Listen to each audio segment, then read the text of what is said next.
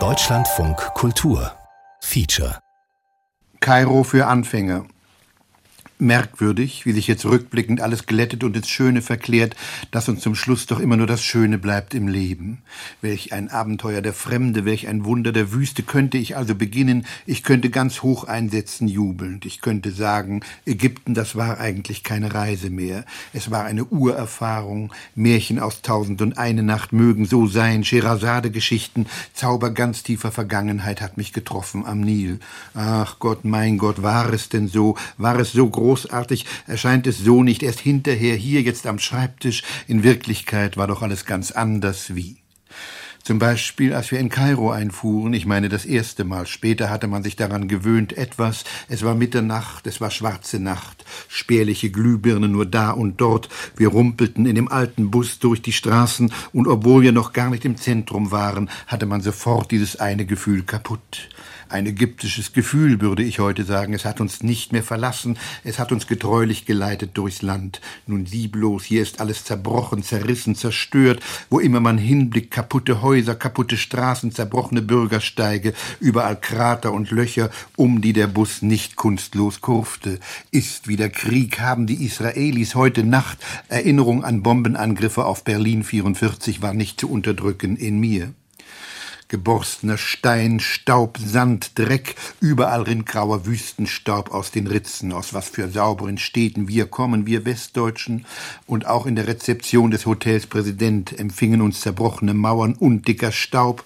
Arbeiter waren eben dabei, einen Fahrstuhlschacht auszubrechen. Die Ägypter, das muss man anerkennen, machen so etwas, wenn sie überhaupt etwas machen, rabiat. Da fliegt dann der Putz und liegt dann der Dreck monatelang, jahrelang. Deluxe versteht sich. Schlafen, vergessen, versinken, die Nacht ist ein tiefes Glück überall. Ich bin wieder aufgewacht, vier Uhr morgens, ich trat ans Fenster, jetzt dachte ich wirklich märchenhaft. Kairo im frühesten Morgenschein. Es war, als wenn die Welt aufginge, der erste Tag der Schöpfung brach an. Ich sah eine Zauberwelt, ich sah nur Moscheen, Kuppeln, Kirchen, Zacken, Zinnen, viele schlanke Minaretts. Da lag also die Mutter der arabischen Völker wie der Traum vom Orient vor mir, exotisch, vollkommen fremd. Kairo war jetzt ein Märchenbuch weit aufgeschlagen. Ich hörte den Murzim, sein Ruf begann da und dort, von Tonbändern versteht sich. Der Ruf sprang von Minarett zu Minarett und lag schließlich von tausend Moscheen kommend, wie ein sanft ziehender Tonteppich sehr orientalisch über der Stadt. Mohammed zog die Bettlaken weg, steht auf, ihr Wüstenkinder.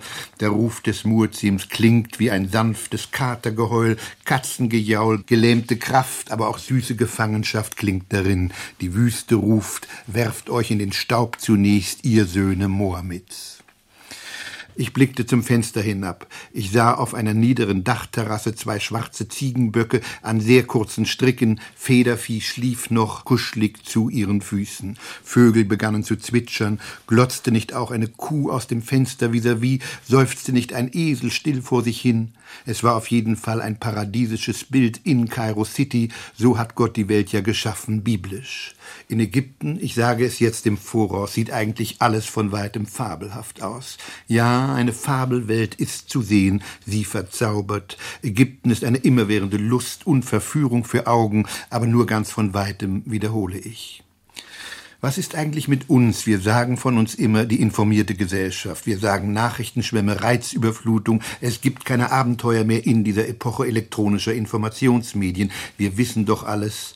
Das mag wohl so sein, philosophisch. Aber über Kairo zum Beispiel wissen wir überhaupt nichts. Keine Ahnung, keinen Schimmer haben wir davon, wie der Alltag dort ist, wie das Volk wirklich lebt, wie die Stadt innerlich beschaffen ist. Warum sagt uns das niemand? Ich will es versuchen zunächst. Es war nicht meine Absicht. Ich wollte mit Ramses II. beginnen, der am Kairoer Hauptbahnhof steht, ziemlich verstaubt. Ich wollte mit Memphis beginnen, der sagenhaften Hauptstadt. Lass fahren, lass sein. Wir kamen nicht ran. Das Kairo von heute lag wie ein gewaltiger Albtraum dazwischen. Ich war oft verzweifelt. Ich spürte auch Angst. Also Nachhilfestunden. Kairo für Anfänger heißt meine erste Lektion. Die Stadt ist ein einziges Krebsgeschwür, das wuchert. So viel Wildwuchs, Chaos, Elend sah ich noch nie. Kann man es überhaupt eine Stadt nennen? Kairo muss früher einmal eine blühende Metropole des Islams gewesen sein. Es war immer die größte Stadt Afrikas. Heute aber ist es nach einem explosionsartigen Wachstum zerbrochen, zerfallen und zerbröselt zu einem amorphen Steinhaufen einer monströsen Massengesellschaft. Urbane Infrastruktur ist kaum noch zu erkennen. Kairo wuchs in der letzten Generation von zweieinhalb auf achteinhalb Millionen Einwohner und es wächst dauernd weiter, planlos, vollkommen unkontrolliert. Landproletariat wandert ein. Ägypten hat einen rasenden Geburtenzuwachs, der die Frommen stolz, die Politiker aber nur ratlos macht. Sie werden immer mehr und das heißt immer ärmer, unterentwickelte Agrargesellschaften, nur das Elend wächst massenhaft. Ja, es gibt natürlich den historischen Kern, das koptische Kairo, das islamische Kairo, die alten Moscheen, Kirchen und Universitäten, die den Touristen vorgeführt werden. Es gibt einen großen Zoo, Afrikas wildeste Tiere gehen lässig spazieren, es gibt den Kairo-Turm, eine Palme in Stein am Nil, es gibt die sechs oder sieben Prunkbauten der westlichen Hotelgiganten, der Rest ist ein graues, endloses Slum-Territorium. Acht Millionen Orientalen hausen in Löchern in Ruinen, in zerbrochenen Mietskasernen, sie drängen, sie schieben durch schmutzige Lehmstraßen, sie liegen auf der Erde in graue Tücher gehüllt, Staub wirbelt auf, die Luft ist verpestet, Kinder schreien, Männer betteln, Frauen mit Kindern an der Hand und Lasten auf dem Kopf balancieren an zerbrochenen Wänden entlang. Man kann so etwas natürlich auch malerisch nennen, man kann sagen, poetisch ist diese Szene, mir fehlt es dazu an Poesie. Ich war nur sprachlos die ersten Tage, ich sah sah immer nur hin, dachte, so, so ungefähr habe ich mir Kalkutta vorgestellt. Das ist doch Pakistan hier, oder? Das Chaos von Kairo. Beim Spazierengehen im Straßengewirr muss man höllisch aufpassen. Kann man es überhaupt Straßen nennen? Es sind eher Wüstenpisten, auf denen kurzfristig Asphalt erscheint. Auch Bürgersteige gibt es. Nach 30 oder 40 Metern hören sie immer auf, versinken plötzlich im Wüstensand. Felsbrocken liegen herum, Müllhaufen, riesige Baulöcher gähnen. Sie sind einmal ausgeschachtet, dann wieder vergessen worden. Pass auf, dass du nicht reinfällst. Warnschilder, Abzäunungen sind unbekannt. Land. Halbfertige Neubauten grüßen als Bauruinen. Man hatte sie einmal begonnen, dann sind die Erbauer weggelaufen. Viel Baumaterial, Zementsäcke, Ziegelsteine blieben. Wüstensand deckt alles langsam wieder zu. Die Wüste wächst, die Stadt wächst dauernd und indem sie wächst, beginnt sie wieder zu versinken. Die Stadt stirbt am überquellenden Leben. Warum sagt uns das niemand? Man kann natürlich sagen, übertreibst du nicht etwas. Mein Gott, du bist im Orient. Du kannst doch Kairo nicht mit Frankfurt oder Düsseldorf vergleichen. Die arabische Welt ist nun einmal so anders. Ich stimme sehr zu. Ich war in Tunesien zweimal. Ich war in Jordanien. Ich kenne auch Tanger. Von Israel will ich nicht reden. Ich war meist entzückt. Ägypten, das ist das Ende meiner ersten Lektion, ist ganz anders. Es ist unvergleichbar mit allen anderen arabischen Staaten. Es ist viel älter, zerbrochener. Es ist uralt. Es ist die steinalte Mutter der islamischen Völker. Es hat mehr als 4000 Jahre auf seinem Buckel. Es war einmal das strahlende und stolze Anfang unserer Kultur. Das Ägypten vor 4000 Jahren muss von überwältigender Pracht und Schönheit gewesen sein. Das ist es, die Fallhöhe eines uralten Volkes. Erschrecken war meine erste Erfahrung, Verstörung mein erstes Kairo-Erlebnis. Das Reiseland dies ist nur ein erdachter Brief, liebe Lotte. Ich schreibe ihn nicht wirklich. Ich werde mich hüten, meine Eindrücke der ägyptischen Postzensur preiszugeben. Die sind sehr pingelig. Auch kommen die meisten Briefe aus diesem Lande erst an, wenn wir wieder zu Hause sind, also nach zwei oder drei Wochen. Ich tue also nur so, als ob, bin ich schon ein Ägypter. Alle Ägypter tun immer so, als ob. Liebe Lotte, schreibe ich also, du träumst von einer Ägyptenreise, du willst auch hierher, du möchtest auf deine ganz eigene Weise hier durchs Land reisen, einzelgängerisch, ganz privat, wie wir es damals in Amerika machten. Ich warne dich, es ist für mich ein heiteres Denkspiel geworden, ein schöner Stoff zum Lachen, es wäre eine einzige Niederlage für dich.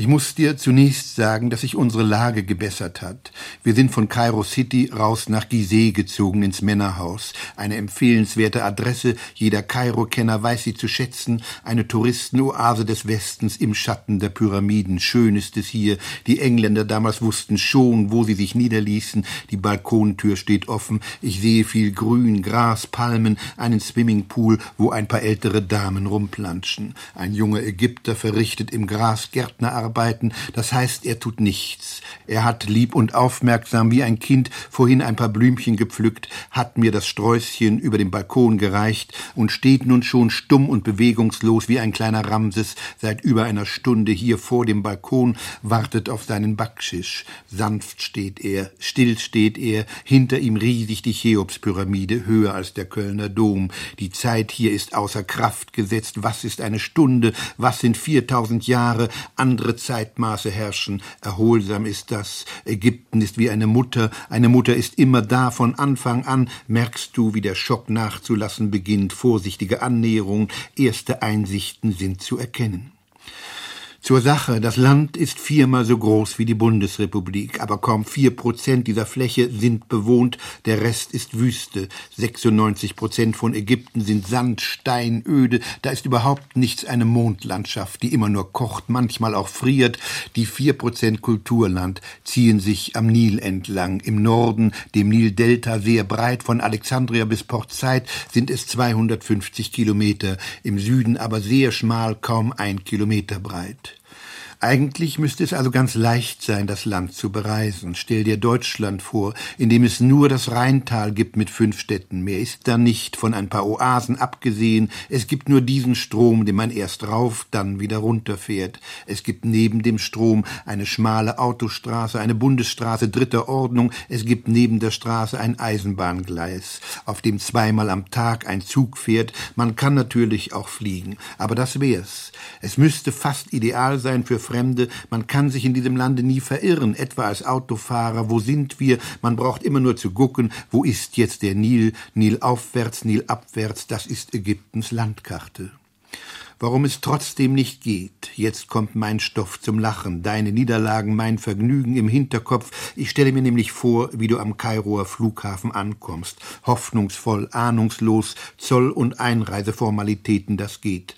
Aber schon, wenn du heraustrittst und nur ein Taxi willst, geht es los.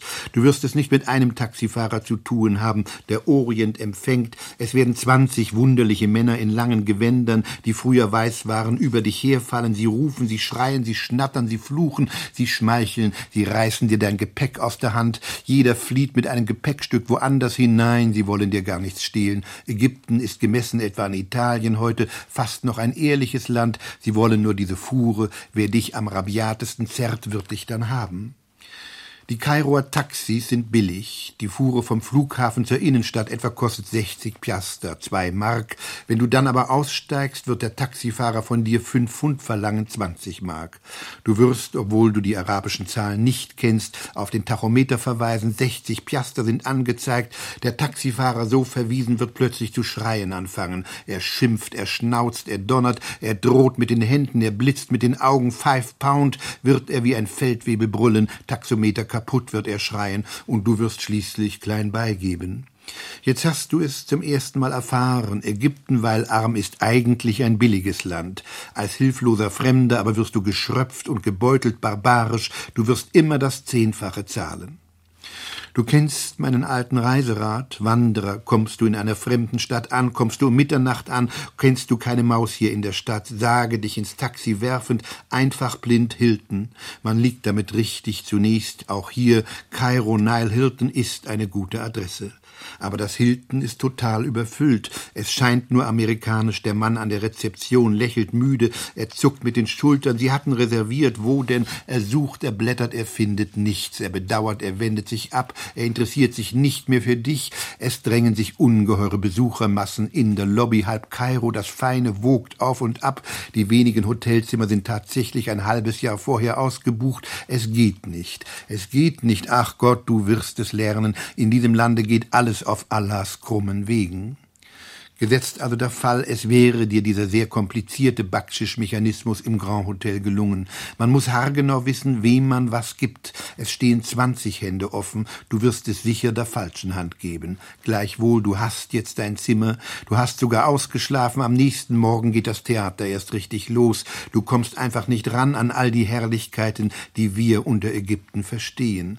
Wie bitte willst du nun nach Fayum, nach Gizeh, nach Heliopolis kommen? Ich sage dir, es geht nicht, du die Sprache nicht, du kannst die arabischen Zeichen nicht lesen, du denkst mit dem Bus, vergiss es, da hängen wie in Kalkutta Trauben von Menschen dran, außen, du kommst gar nicht rein. Du meinst mit der Bahn, vergiss es, sage ich dir, wir sind 2000 Kilometer mit der Bahn hier gefahren, ein großes Erlebnis, ein Abenteuer besonderer Art, ich werde davon noch sprechen, es wird dir nicht einmal der Kauf einer Fahrkarte gelingen, auch sie gibt es, wenn es sie überhaupt gibt, nur gegen Backschisch. Ägypten ist eben anders, Ägypten wird immer nur in Gruppen bereist, es geht gar nicht anders.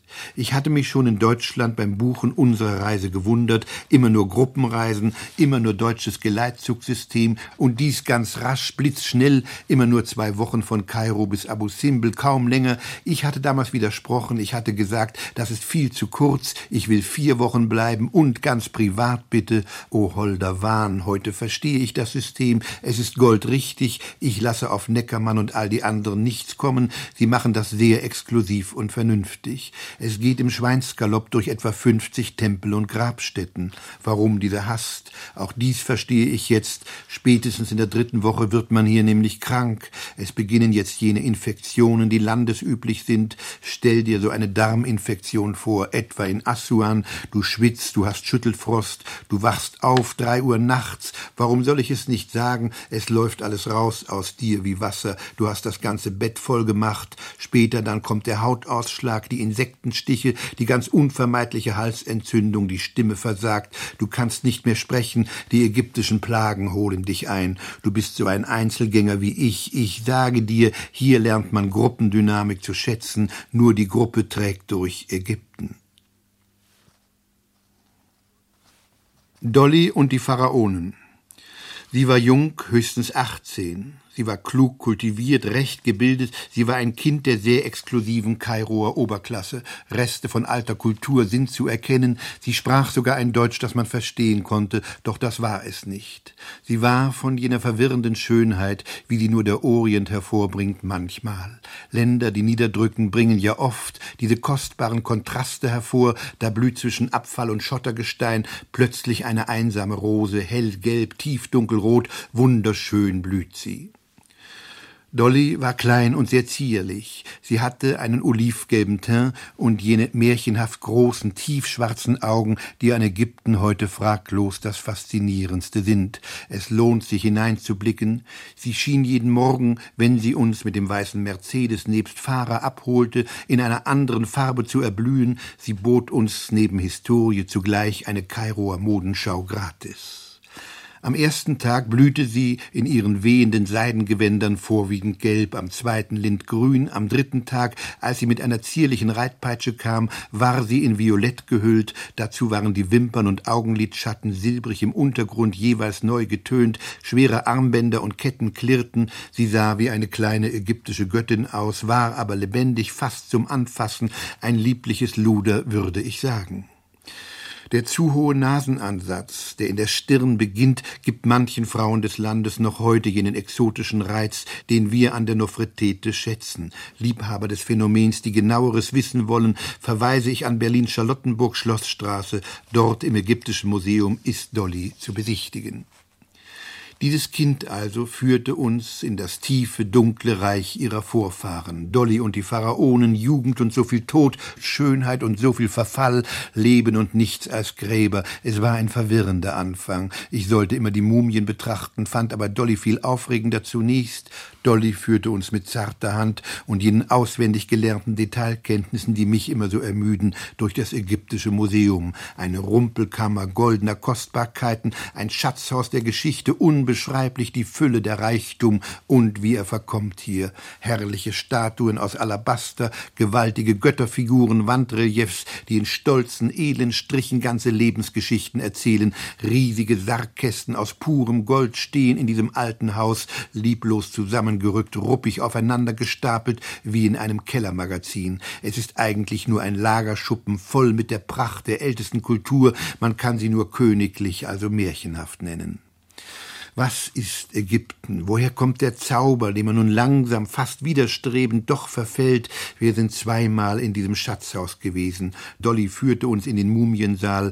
Wie soll ich es nun beschreiben? Ägypten ist einfach der Anfang, der blieb. Das Reich ist versunken, die Pracht ist dahin. Wer war Amenophis? Wer war Tutmosis? Wer ist denn Sethus und Ramses, der Erste, der Zweite, der Dritte gewesen? Es ist alles gestorben, vorbei und vergessen und ist doch da. Es erfasst einen schon so etwas wie Schaudern. Die Könige von Theben liegen hier leibhaftig, ihre Macht ist vergangen, nur sie selbst nicht. Sie selbst, ihre Körper liegen immer noch hier, bräunlich, etwas geschrumpelt, aber doch als Menschen mit eigener Gestalt, mit dem ganz persönlichen Kopf noch deutlich zu erkennen.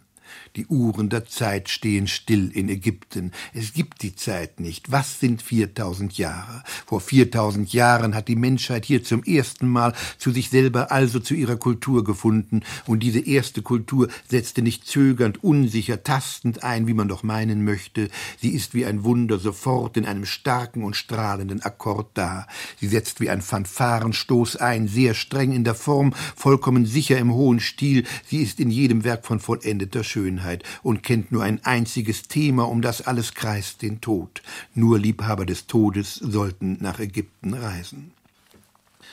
Die Kairoer Köstlichkeiten, die wir nun sahen, wir sind erst in Memphis, dann in Sakkara, dann bei den Pyramiden gewesen. Es ist das gewaltigste Freilichtmuseum der Geschichte. Hellas und Rom sind wenig dagegen. Es war hell, es war heiß, es kochte die Wüste und Dolly wehte voran, damals hellgelb, wenn ich mich recht erinnere.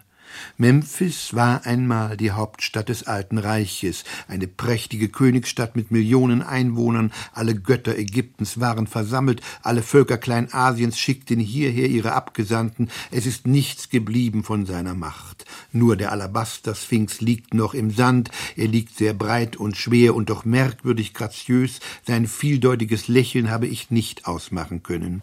Nur der Riesenkoloss von Ramses II. liegt hier über zehn Meter lang, ein gefällter Gott hingestreckt, tot und lebendig zugleich, ein paar Palmen im Sand und Wüste und ein Aasgeier im Wind, das ist geblieben.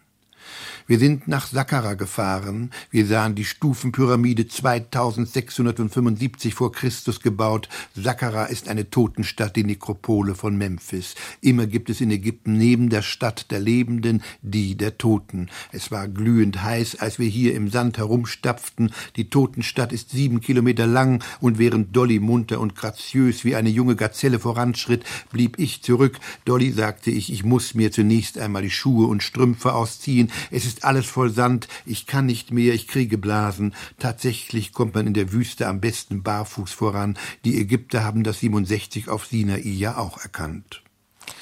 Ich habe also die Welt der Pyramiden gesehen, erst die von Sakkara, dann die des Cheops, dann die des Chephren, gewaltige Bauwerke, die noch heute erstaunen, erschrecken machen, wozu diese barbarischen Quadersysteme, die sich schwarz in den blauen Himmel strecken, was soll's, was ist geblieben, Erinnerungen an Licht, an bröckelndes Steingebirge, an Kamele und Esel im Sand, irgendwo wehte immer Dolly dazwischen. Ja, die Mastaba des Ti. Ti war ein hoher pharaonischer Beamter, ein Chefarchitekt, so eine Art Albert Speer der Pharaonen, könnte man sagen. Sein Totentempel erzählt an den Wänden genau, wie man damals lebte. Es sind geblieben die großen Grabkammern der Stiere hier, Serapeum genannt. Man wird durch lange Gänge in ein unterirdisches Reich geführt und sieht es dann, die Stiere hießen Apis-Stiere. Sie waren Götter der Fruchtbarkeit, gewaltige Steinsärge stehen noch heute offen, die Stiere wurden wie Könige in feierlichem Prunk beigesetzt. Was soll's, frage ich wieder. Ich denke dies, dies sagte nicht mehr Dolly, dies sagt einem kein Fremdenführer, dies sage ich jetzt hier hinterher, es muss damals, dass die Menschheit hier zum ersten Mal zu sich selber fand, also Kultur produzierte, ein tiefes Erschrecken durch die Menschen gegangen sein. Frühe Urangst und strenge Beschwörungsformel, es muss eine Gesellschaft tiefer Zwänge und archaischer Riten gewesen sein, genau jenes unterirdische Drucksystem der Seele, aus dem dann nach Freud Religion entsteht. Religion ist eine Zwangsneurose mit Selbstheilungstendenzen. Ihre Wurzel ist immer die Angst. Kierkegaard hat es beschrieben. Die Angst kam aus der Todeserfahrung. Zum ersten Mal schlug der Mensch die Augen auf und sah einfach, was er zuvor nie gesehen hatte, was Tiere und Kinder auch heute nicht wissen. Du wirst sterben. Lebend bist du dem Tod schon verfallen. Du wirst untergehen, obwohl du doch leben willst ewig. Paulus hat es später das Skandalon genannt. Der Tod ist ein Skandal. Er sollte nicht sein und ist doch gewiss. Darum muss es gegangen sein hier im alten Ägypten. Der Pharao stirbt, seht ihr es nicht, er stirbt wie jeder und darf es doch nicht. Väter müssen leben, sie müssen stark sein und ewig, der Vater muss unsterblich sein für kleine Kinder. All die gewaltigen Reste, die hier im Lande herumliegen, sagen doch nur dies, er darf nicht sterben. Es gibt den Tod nicht, der Pharao lebt, seht ihr es nicht, wir haben ihm ein großes Haus gebaut, mit goldenen Betten, mit herrlichen Sesseln, mit Waffen, Wagen, kostbaren Truhen angefüllt, wir haben ihm Bäder und Speisekammern gebaut, wir haben Früchte, Brot, Wein, Fleisch dazugegeben, er braucht das, er wird weiterleben, jeder Stein sagt das, jede Statue widerspricht der Vergänglichkeit, die doch ist, alle Pyramiden, Tempel und Paläste hier sind nur scheinbar Grabkammern, es sind Häuser, die dem zweiten Leben ein herrliches Fest bereiten. Ägypten, dies hat uns nicht Dolly gesagt, dies sage ich, Ägypten ist eine einzige heroische Leugnung des Todes, nur gegen den Tod muss man in so gewaltigen Formen anbauen. Der Baumeister hieß die Angst, er hieß du wirst sterben, er hieß der Tod wird nicht sein. Nil aufwärts eine Bilderflut. Es hatte uns jemand zum Hauptbahnhof Kairo gebracht. Es hatte uns jemand die Fahrkarte nach Luxor in die Hand gedrückt. Es hatte uns jemand in den Wagen mit Platzkarte geleitet. Ein grauer, finsterer Wüstenzug, ein Orientexpress aus Dreck und Sand. Nur unser Wagen war Luxusklasse. Die Luxusklasse sah wie ein alter, etwas schäbiger Bundesbahnwagen zweiter Klasse aus. Die Fenster verdreckt und erblindet, gut gepolstert die Sitze. Sogar eine Aircondition fächerte kühle Luft zu bisweilen. Ich blickte hinaus, es wimmelten, es jagten, es krabbelten aufgeregte Massen, Menschen, die auf Trittbrettern standen, auf Stoßstangen hockten, auf Dächern herumturnten, Kairo, Luxor, elf Stunden, gelobt sei die Klassengesellschaft, sagte ich seufzend, das Chaos sehend, wenigstens die der Eisenbahn, was steht uns bevor, wohin geht die Reise? Ich sagte, nennen wir es einstweilen, ganz improvisiert, die Reise nach Bangladesch, Luxusklasse, jawohl, aus hygienischen Gründen. Es wurde ein großer Tag, es war ein tiefes Erlebnis. Ägypten zog an uns vorbei wie ein Kindertraum, nilaufwärts dem Süden der Sonne, dem Sudan entgegen. Es war eine einzige Bilderflut, sie riss uns herab in biblische Zeiten. Zunächst fährt man noch fast eine Stunde durch Kairos Vorstädte, eine endlose Ruinenlandschaft mit Lehmwegen dazwischen, dann verliert es sich, wird immer weniger, man fährt nur den ganzen Tag durch diesen schmalen Grünstreifen am Strom, Ägypten genannt. Man sieht grauen, grünen, fetten Boden, man sieht Palmengruppen, Zuckerrohrstauden, Reisfelder, Baumwollbüsche, Bewässerungskanäle dazwischen. Das Land, obwohl arm, macht keinen verwahrlosten Eindruck. Die Äcker sind gut bestellt, Zwiebeln, Bohnen, Gerste, Klee, auch Weizen. Ein Garten Eden könnte es sein, er ist es nicht.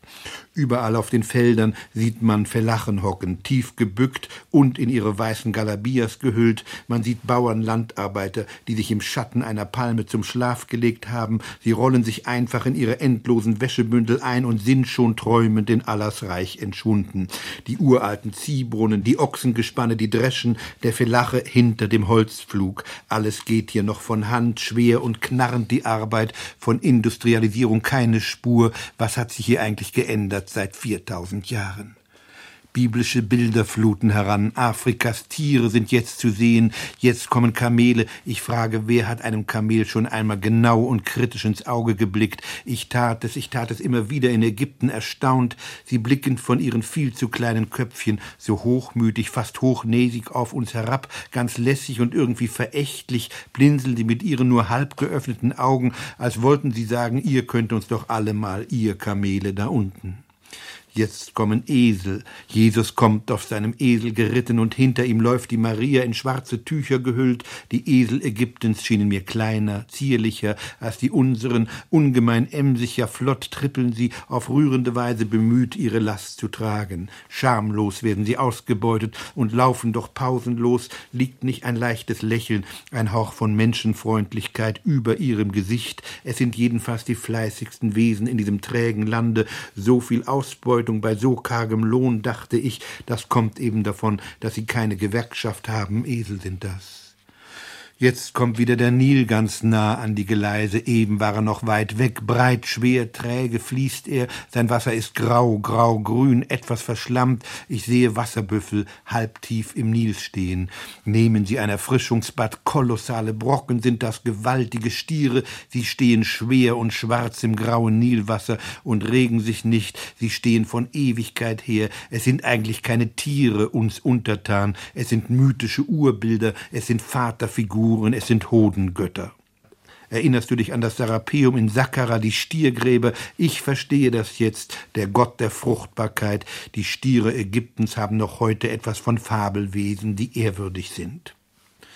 Die Dörfer, wir halten auf offener Strecke, wir haben viel Zeit zum Sehen. Die Dörfer beginnen fast immer mit einer Moschee, die man als malerisch bezeichnen kann, von weitem wenigstens. Der Rest des Dorfes ist ein wirres, graues, geviert von Wänden. Man hält es zunächst für Ställe, die Verlachen haben sich aus Schlammziegelsteinen vier Mauern hochgezogen, fertig ist die Laube.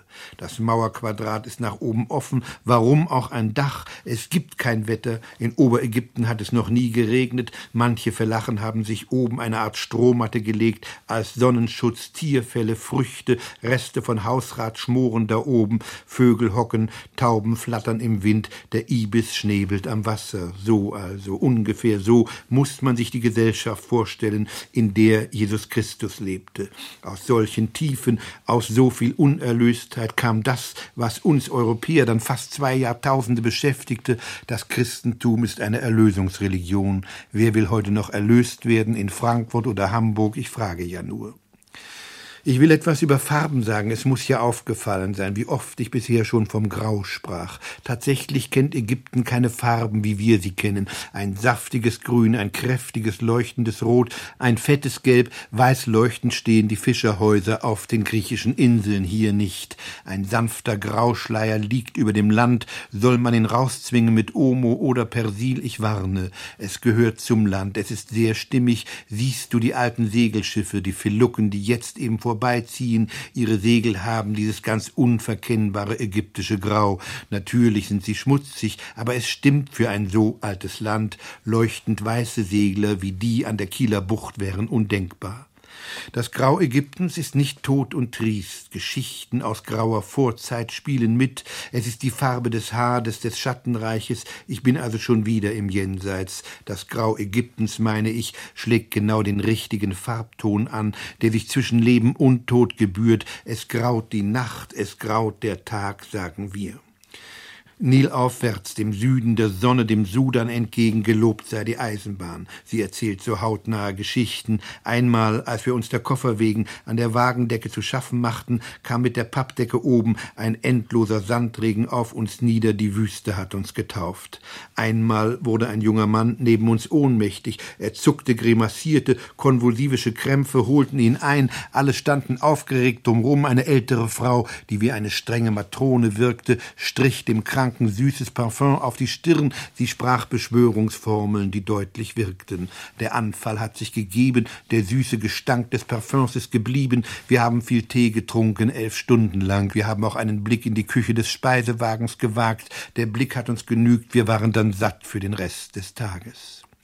Und als es dann Abend wurde, als die Sonne merkwürdig milchig und blass versank im Strom, waren wir ganz plötzlich da. Luxor, rief jemand, kochende Hitze schlug uns draußen entgegen. Ein verrücktes Gejage, Gerenne, Gehetze begann. Kalesch, Kalesch, schrie alles. Die Hölle war los. Jemand ergriff die Koffer, jemand stopfte uns in die Kutsche, und ehe wir noch eigentlich wussten, was und wie, ging es mit zwei stolzen Gäulen ab, wiehernd wie Lützos wilde, verwegene Jagd. Einmal schläft der Orient, einmal lebt er wie toll. Wir jagten über sanfte Kuhlen, Schlaglöcher, Brocken, eine abenteuerliche Piste entlang, Staub wirbelte auf, Hunde bellten, Menschen schrien, der Chamasin, auch etwas von Soba'a war eingebrochen, ein heißer Wüstenwind aus dem Sudan, ein afrikanischer Föhn, der die Leute wie rasend macht, der Himmel war voller Sand. Egypt, er hatte die Flüge eingestellt, gelobt sei die Eisenbahn, sage ich wieder.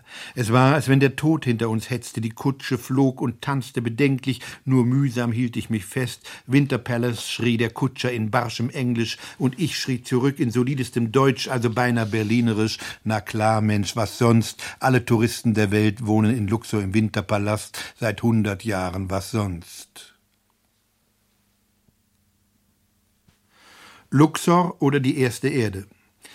Das alles hat man uns unterschlagen. In der Schule meine ich. In der Schule begann immer die Welt, wenn sie überhaupt begann mit Adam und Eva. Dann kamen die Griechen, danach die Römer. Schön und gut, sage ich. Es ist wichtig zu wissen, wie die Griechen den Menschen sich dachten, Kaloskai Agathos, die Lehre des Sokrates. Es ist gut zu lernen, wie die Lateiner ihren Staat bauten, das römische Recht. Aber etwas fehlte doch. Ich habe es nie gewusst, ich habe es nur geahnt, das ganz am Anfang, das vor der Schulzeit, als wir noch im Kinderland heimisch waren, in Märchen und Sagen verstrickt, von Ängsten erfüllt, von herrlichen Fantasien tief verzaubert, das Wunderland, in dem alles nah und vertraut und zum Greifen war, der Vogel war da und die Blume, der Hund und die Gans, der Bach und der Fels, die Sonne war da und der Mond und die Sterne, alles zum Anfassen, zum Greifen nah. Das war doch einmal in uns, in Luxor habe ich es endlich gefunden, wiedergefunden, draußen kann man es so sagen. In Luxor wird die Kindheitsstufe des Menschen erzählt. All unsere Träume, Ängste sind schwer in Stein gehauen, infantile Omnipotenzfantasien wuchern im Wüstensand.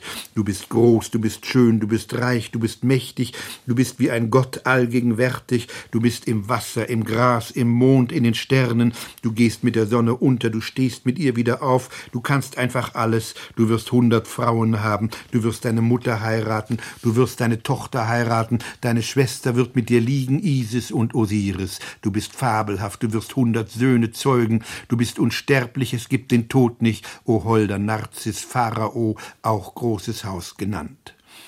Infantile Omnipotenzfantasien hat das Freud genannt, eine Reifungsstufe des Kindes im vierten Lebensjahr, polymorph pervers hat er das Kleinkind genannt. Man hat ihn verlacht, verspottet den alten Juden, ob er nicht etwas ahnte, ägyptische Nachbarschaft aller Juden, ob er je hier war, hier hätte er, tiefer noch als beim griechischen Ödipus, die ganz frühen Strebungen des Menschen in Stein und als politische Herrschaft gefunden.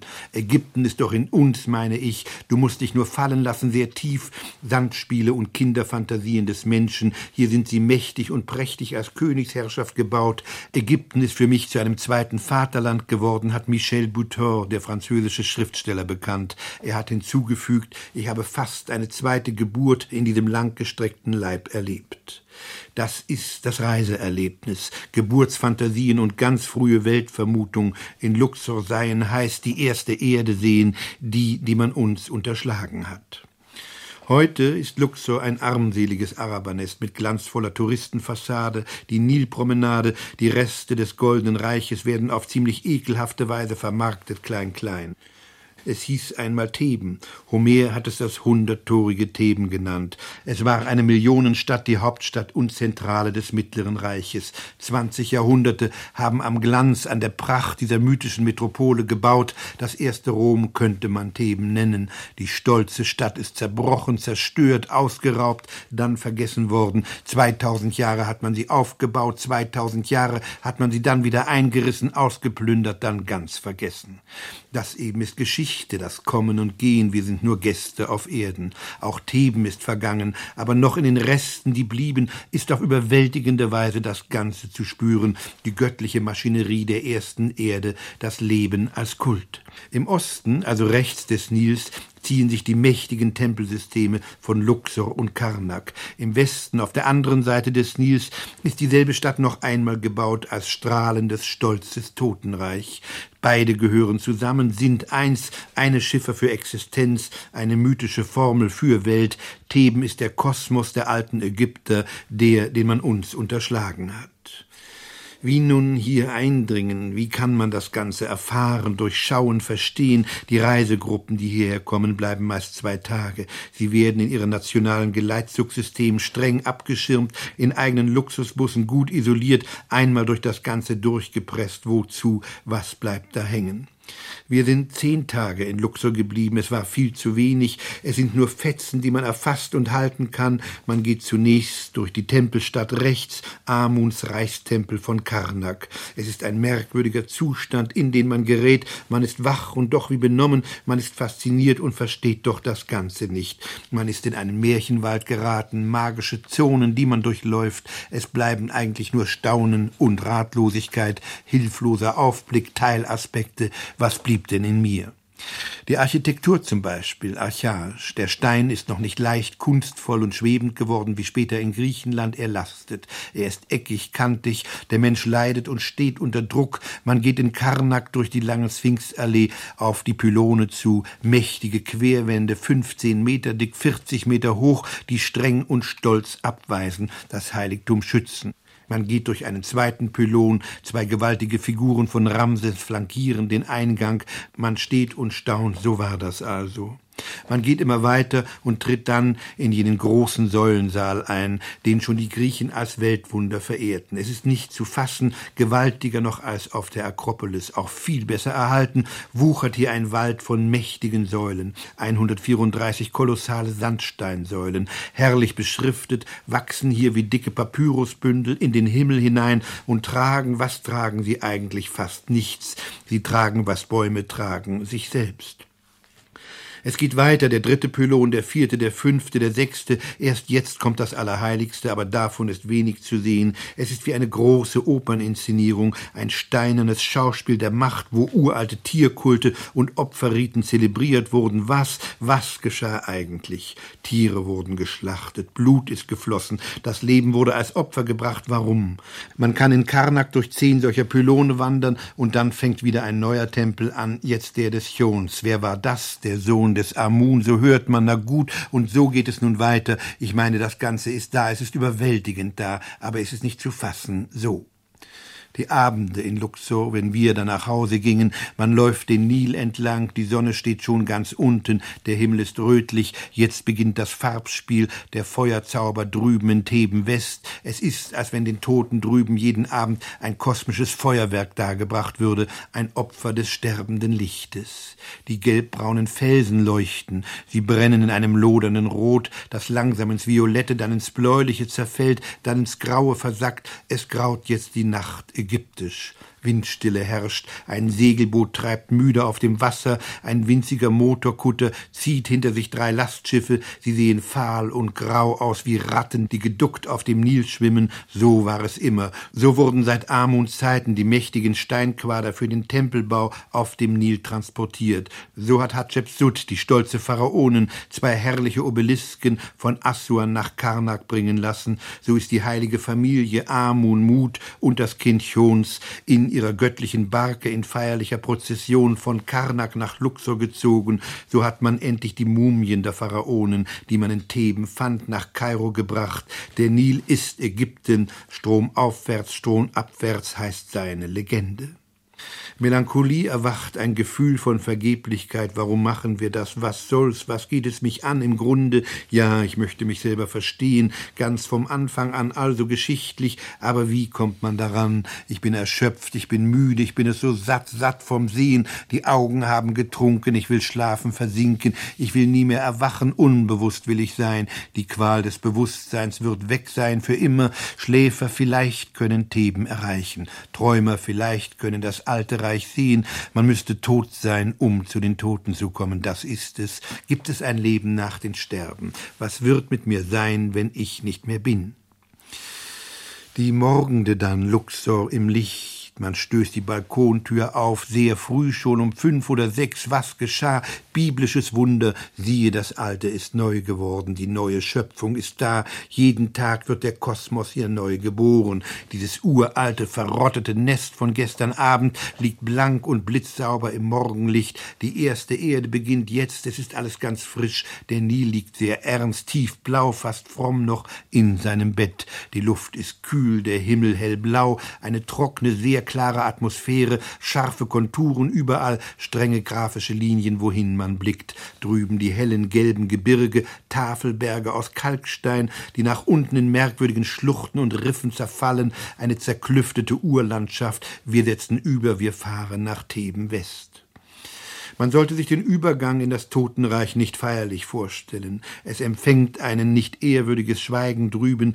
Ägypten von heute steht da am anderen Ufer und vermarktet die göttlichen Reste klein, klein, sage ich wieder. Ein ungeheures Geschrei, Geschnatter empfängt. Händler falschen, Taxifahrer schreien. Die Taxis sind uralte, zerborstene Wüstenschiffe, schrottreife Wracks, Mumien, Karossen. Die Taxifahrer sind halbe Kinder, zerlumpte Knaben, die ihre Wracks mehr schieben als fahren. Wohin also, wo wohin geht eigentlich die Reise, wenn man die Toten besucht.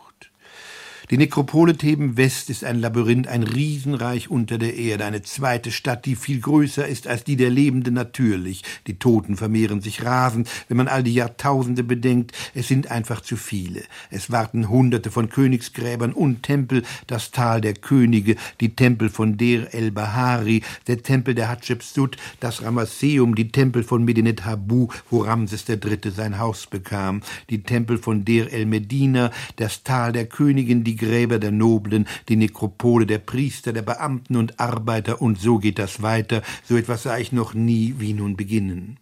Sand, überall Sand, man wartet durch warmen Wüstensand, man atmet die trockene Luft, die ganz keimfrei ist. Hier hat es noch nie geregnet. Es gibt keine Feuchtigkeit, es gibt also auch keine Verwesung. Wer hier umfällt, wer hier stirbt in der Wüste, kann nicht verwesen. Er verdampft sozusagen, er trocknet aus. Er schrumpft etwas, aber zerfällt nicht. Die Haut ledern und braun, er trocknet zu einer Mumie aus und bleibt dann so liegen. Das ist das Geheimnis von Oberägypten und der Grund seiner unermesslichen Schätze. Schätze. Es ist nichts verwest und zerfallen in 4000 Jahren. Hier hat man alles gefunden, man hat es geöffnet. Es sah alles aus, als wenn es 100 Jahre alt wäre, mehr nicht. Hier hat man die Mumien der Pharaonen entdeckt, Schrumpfgötter. Es gab einen hochritualisierten Balsamierungskult zusätzlich, den die Priesterkaste betrieb, das außerdem. Aber das Entscheidende war die Natur, der Klimaaspekt. Die Wüste ist ein großer Konservator. Jetzt in der Erinnerung verwirrt sich vieles. Es war einfach zu viel im Tal der Könige, das Grab Ramses des Sechsten, das Grab Ramses des Neunten, das Grab Amenophes des Zweiten, das Grab Tutmoses des Dritten, das Grab Ramses des Dritten, das Grab Sethos des Ersten, der große Tempel und die herrliche Grabkammer der Königin Hatschepsut mit der Gestalt des kleinen Männchens des Architekten ihres Geliebten auf der Rückwand. So viele Bilder, Schächte, Gänge, Flure, es sind Paläste, Paläste, die man da in die Felsen hineingetrieben hat. Jedes Grab ist etwas anders, aber im Prinzip sind sie ähnlich konstruiert. Schmale Gänge, hundert, manchmal auch zweihundert Meter lang, senken sie sich sanft in die Erde. Es öffnen sich unterirdische Paläste mit Korridoren, mit Vorhallen, Vorsälen. Es kommen neue Gänge, die manchmal in rechten Winkel um die Ecke führen. Die Wände sind mit bunten Bildern geschmückt, die den Weg des Toten ins Jenseits beschreiben, wie er vom Gott empfangen, geleitet und eingewiesen wird in sein zweites Leben. Die Decken enthalten Himmelsgemälde. Der Himmel ist jetzt eine gewaltige blaue Kuh, die sich mit ihren Brüsten niederbeugt zu uns Menschenkindern. Erst dann kommt endlich die Grabkammer selbst, die meistens leer ist, aber nicht immer. Das Grab des Tutanch-Amon zum Beispiel. Wir haben es zweimal besucht. Wir waren zur Mittagszeit da, ganz allein. Die Wächter des Grabes schliefen draußen in Wäsche gewickelt. Es war ein kleiner, junger, ganz unbedeutender Pharao. Er starb schon mit 18. Er ist heute weltberühmt. Sein Ruhm hat den des Ramses weit übertroffen. Man fand sein Grab, an das niemand gedacht hatte, erst 1922. Es war alles da und noch unzerstört. Und obwohl dieser Jüngling so unbedeutend war, war sein bescheidenes Grab für die Augen der Welt überwältigend. Ceram hat das beschrieben, wie man vermutete, suchte, schließlich eine Wand einbrach und plötzlich in dieser kleinen Grabkammer auf eine goldene Pracht stieß, die atemlos machte. Die Kammer war randvoll bis zur Decke mit goldenen Geräten gefüllt, Thronsessel, Betten liegen. Der tote Pharao lag in vier goldenen Prachtsärgen, die wie eine russische Puppe ineinander verschachtelt waren. Man hat all die Schätze ins Kairoer Museum gebracht, nur sein Sarkophag und er selbst sind hier geblieben. Warum bewegt uns das so? Warum steht man staunend in dieser goldenen Kammer? Weil die Zeitdimension plötzlich zerfällt. Plötzlich lebt man im Jahr 1300 vor Christus. So ist das damals gewesen. Halb Gottheit, halb Fabelwesen liegt er streng und steif in seinem letzten Sarg. Er schweigt, er schläft, er ist verstummt und erzählt doch in seinem Schweigen diese märchenhafte Geschichte vom Anfang. Du bist jung, du bist schön, du bist reich, du bist mächtig, du bist im Wasser, im Gras, im Mond, in den Sternen, du gehst mit der Sonne unter, du stehst mit ihr wieder auf, es gibt den Tod nicht, du bist unsterblich, tut endlich Amon, ich habe dich gesehen, Kind.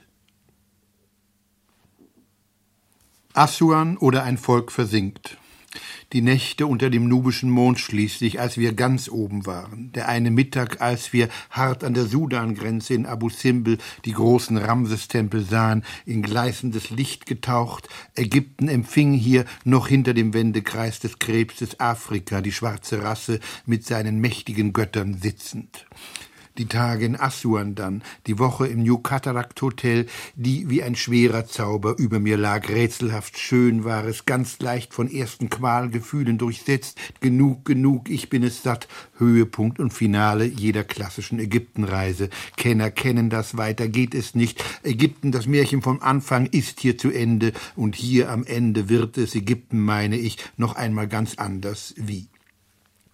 Der Nil ist nicht mehr einförmig und glatt, er zerreißt, er zerfällt in lauter Katarakte, Felsmassen recken sich wie Elefantenbuckel aus dem Wasser, Urgestein liegt herum, Urgeröll, es ist, als wenn das alte Land erst jetzt uralt würde, man fällt noch eine Stufe tiefer, es geht noch mehr zurück, auch hier stehen Tempel und Gottheiten, ich sage nicht, ihre Macht ist gebrochen, ich sage nur, der Schwerpunkt verlagert sich, die Kultur, das Werk des Menschen tritt zurück, die Natur schiebt sich als Stück als Schauspiel ganz nach vorne. Sie ist stumm, es sind nur ihre Formen und Farben, die anders werden. Elefanten schwer, Elefanten grau schien mir alles. Drei Inseln liegen im Nil. Die größte, die mit den nubischen Dörfern, heißt nicht ohne Grund Elefantine. Sie war früher Afrikas Marktplatz für Elefanten. Nicht die Kunst der Stein bestimmt alles. Die großen Steinbrüche liegen hier, aus denen die Pharaonen ihr rosenfarbenes und graues Granit als Baumaterial bezogen.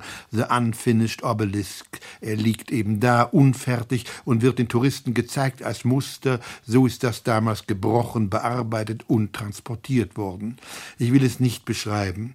Ich muss aber das Licht erwähnen. Es war reine Magie. Ich saß jeden Abend auf dem Balkon und sah diesem späten späten Lichtspiel zu anders als Luxor. Es ist ein schweres Licht, das über die Erde fällt. Die Dinge sind wie verzaubert, ganz nah, ganz dicht. Die Welt ist zu einem mythischen Bild zusammengerückt. Erhaben und ruhig ziehen die grauen Segler an den Felsmassen vorbei. Stolz und stumm steht das Grabmal des Aga Khan auf dem Berg. Ich will auch der roten Rose gedenken, die die Begum jeden Morgen frisch auf das Grab ihres heiligen Mannes legen lässt.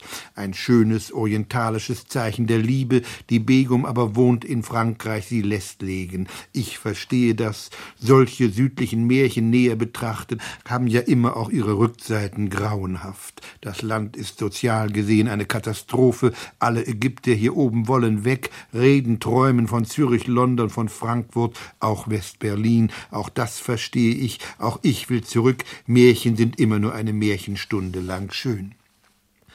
Die Ägypter von heute, die jungen Ägypter zum Beispiel, mit denen wir zu tun hatten, die aus der Tourismusbranche schon eine gehobene Schicht der Kleinmanager, die man brauchen würde, um das Land zu entwickeln, nur wie, frage ich.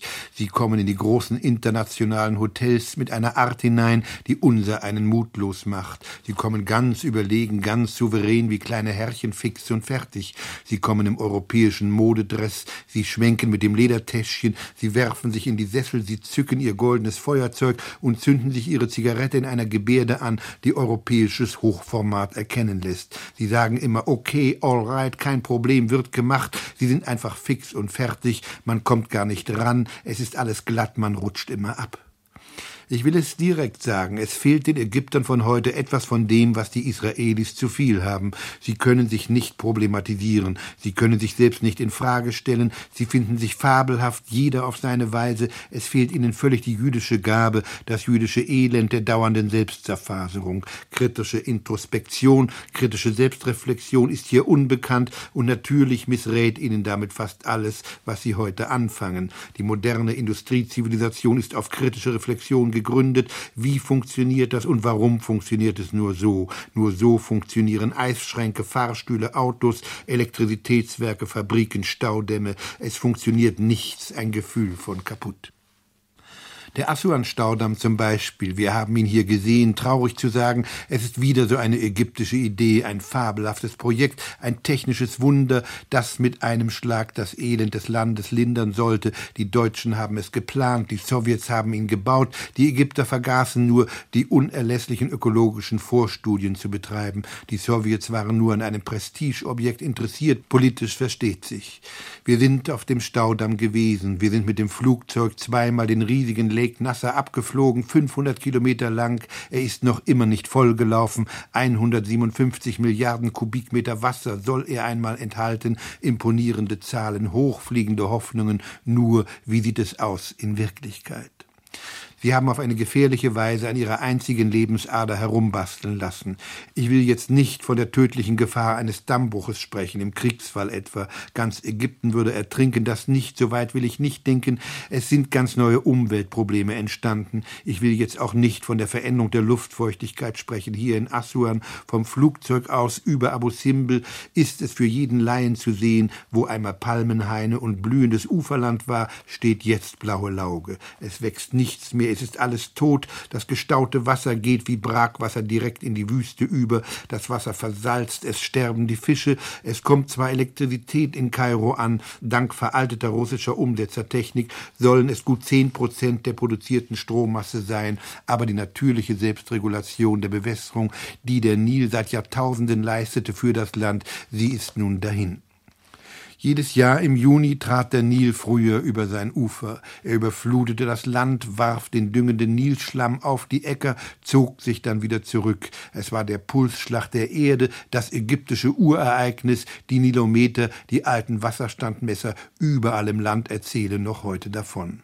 Die Aussaat begann, die Ernte war meistens reich, die fetten Jahre, die mageren Jahre, seitdem es den Staudamm gibt, hat dieser Rhythmus aufgehört. Es hatte auch Vorteile zunächst, man konnte die Bewässerung regulieren, aber dann, dann setzten sehr komplizierte ökologische Prozesse ein. Ich kann sie nur andeuten, das Grundproblem ist, die künstliche Bewässerung, die man schuf, kann nicht mehr abfließen. Man hatte das notwendige Drainagesystem vergessen, das Wasser kehrt nicht in den Nil zurück, sondern wird jetzt dem Grund Grundwasser zugeführt, das sich in seinem Spiegel nun ständig hebt. Das Grundwasser hebt schädliche Salze mit, so versalzen die Böden, sie verkarsten, die Ernte wird weniger, es sind jetzt nur noch magere Jahre zu erwarten. Es ist nur ein Beispiel, nicht mehr. Das Beispiel will sagen, was ich schon zu Beginn sagte, Kairo beschreibend. Sie können es einfach noch nicht. Die moderne Industriezivilisation ist ihnen ganz fremd. Ägypten versinkt, indem es sich zu entwickeln scheint. Es geht nicht aufwärts, wie man es doch gerne hören würde hierzulande. Es geht bergab wohin? Groß an Ahmed. Es war in der Cafeteria am Flughafen. Er saß uns gegenüber, er war sehr tüchtig, auch hilfreich gewesen. Er sah wie Mitte 30 aus, war aber erst 17, klein, dicklich, sehr agil. Er hatte uns vor einer Woche mit dem sicheren Blick junger Manager der Tourismusindustrie aus dem Schlafwagen am Hauptbahnhof Kairo herausgefischt. Er stand in einem dicken, nicht uneleganten Flanellanzug am Bahnsteig schwitzend. Er trug damals ein schwarzes Bankerköfferchen bei sich, hatte sofort sein goldenes Zigarettenetui geöffnet, geöffnet. Er hatte sehr höflich gesagt, Sir, Sie sind mein Gast, mein Haus ist das Ihre, Ihr Wunsch ist mein Vergnügen. Er hatte uns später die Fahrkarte nach Alexandria in die Hand gedrückt. Er war mit uns noch später nach Suez gefahren, schlimm, sage ich nur. Er versuchte außerdem, mir das Nachtleben von Kairo ans Herz zu legen. Nubier trommelten, wilde Männer fraßen Schwerter und Feuer, junge Mädchen boten im roten Beduinenzelt von Sahara City auf das gelenkigste Bauchtanzpfeil.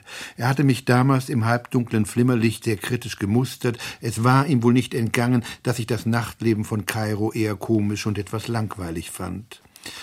Also Flughafengefühle, Airport Kairo zuletzt. Sie, lieber Ahmed, wollten da wissen, wie es denn nun war, die Reise. Ich erinnere mich genau, ich habe mich irgendwie aus der Affäre gezogen mit Redensarten.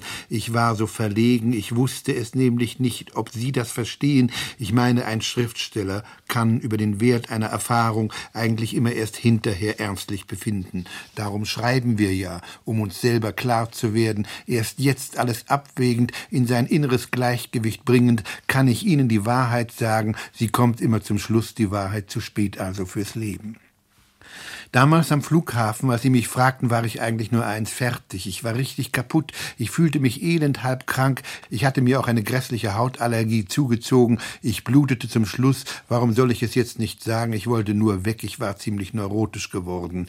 Ich erinnere mich, dass ich schon in Assuan im Hotel Oberoi einmal gesagt hatte, ironisch, aber doch nicht nur ironisch, es geht das Gerücht, dass am Samstag wieder ein Transport nach Deutschland verlegt werden soll. Ob wir da mitkommen? Also Kriegserinnerungen. Das ist ja der Mechanismus der Neurose. Sie spiegelt uns immer Vergangenheit als Gegenwart ein. Ägypten war mir zum Schluss wie den Juden früher Gefangenschaft.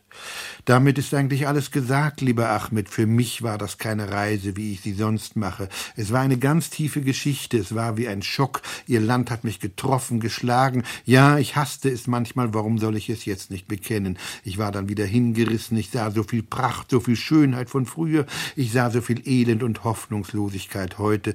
Das alles hat mich geschlaucht, aus der Bahn geworfen, innerlich. Ich kam ziemlich kaputt zurück.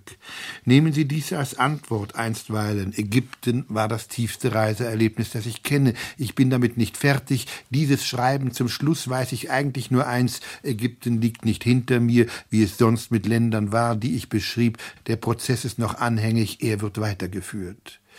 Ich erinnere mich jetzt an den Augenblick, als wir im Frankfurter Flughafen die Reise antraten. Egypt Air war natürlich wieder unpünktlich gewesen. Wir mussten drei Stunden warten auf die Linienmaschine. Ich war mit einem älteren Herrn ins Gespräch gekommen, der so allein herumstand, auch nach Kairo wollte. Es war ein etwas wunderlicher Typ. Er kam aus einem Dorf bei Koblenz. Er wirkte wie ein etwas schrulliger Junggeselle. Er hatte mir erzählt, dass er schon viermal in Ägypten gewesen sei. Es sei eigentlich alles furchtbar dort Antwort hatte er lächelnd gesagt, und als ich etwas erstaunt zurückgefragt hatte, ja, warum fahren Sie denn dann schon wieder hin, hatte er mit einem Lächeln, das hilflos und weise zugleich wirkte, erwidert, ich weiß auch nicht, da ist einfach was, da ist etwas, das es auf der ganzen Welt sonst nicht gibt, ich muss einfach wieder hin. Lieber Ahmed, heute bin ich in der Situation dieses Mannes, mehr habe ich auch nicht zu sagen, oder doch, ich gehe noch einen Schritt weiter, ich habe lange darüber nachgedacht, dies alles jetzt schreibend meine ich wenigstens etwas herausgefunden zu haben. Jeder Mensch hat ja so seine erogenen Zonen im Geist, jeder hat seine bestimmten sensitiven Organe, mit denen er Welt wahrnimmt und versteht, meine sind immer die Augen gewesen, ich konnte die Welt nie erklären, rational hinterfragen, wie man heute sagt, und wie sie's wohl schickt, ich konnte immer nur sehen, wahrnehmen, die Augen weit aufreißen. Was ist denn zu sehen draußen? Das war immer meine Frage. Zum Sehen geboren, zum Schauen bestellt. Ich kenne meine Grenzen, mehr ist mir nicht gegeben, mehr ist nicht drin bei mir. Ägypten, so viel weiß ich heute, hat mich an meiner empfindlichsten Stelle getroffen, auf der Bildstufe, wo ich ziemlich empfänglich auch reizbar bin. Deshalb die Tiefe der Erschütterung, mit der ich nicht fertig bin jetzt. Ich kam unwissend, so etwas sagt einem ja niemand vorher. Und was war? Es war eine einzige Augenlust, eine Bilderflut, die mich überschwemmte. Ich weiß nicht. Ich füge dem Satz des hilflosen Herrn am Flughafen meinen Satz zu. Es gibt kein Land auf der Welt, das so in Bildern zu Hause wäre. Alles von Kairo bis Abu Simbel war für mich Augenweide. Ihr seid das Volk auf der Bildstufe der Menschheit. Alles bei euch hat etwas von mythischen Urbildern. Eine Palme, ein Fels, ein Grab, ein Kind, die Tiere, von denen ich sprach, die Esel, die Kamele, die Stiere, Hodengötter, ein Bilderbuch der Vergangenheit. Ihr seid einfach der Anfang, der blieb für Augen.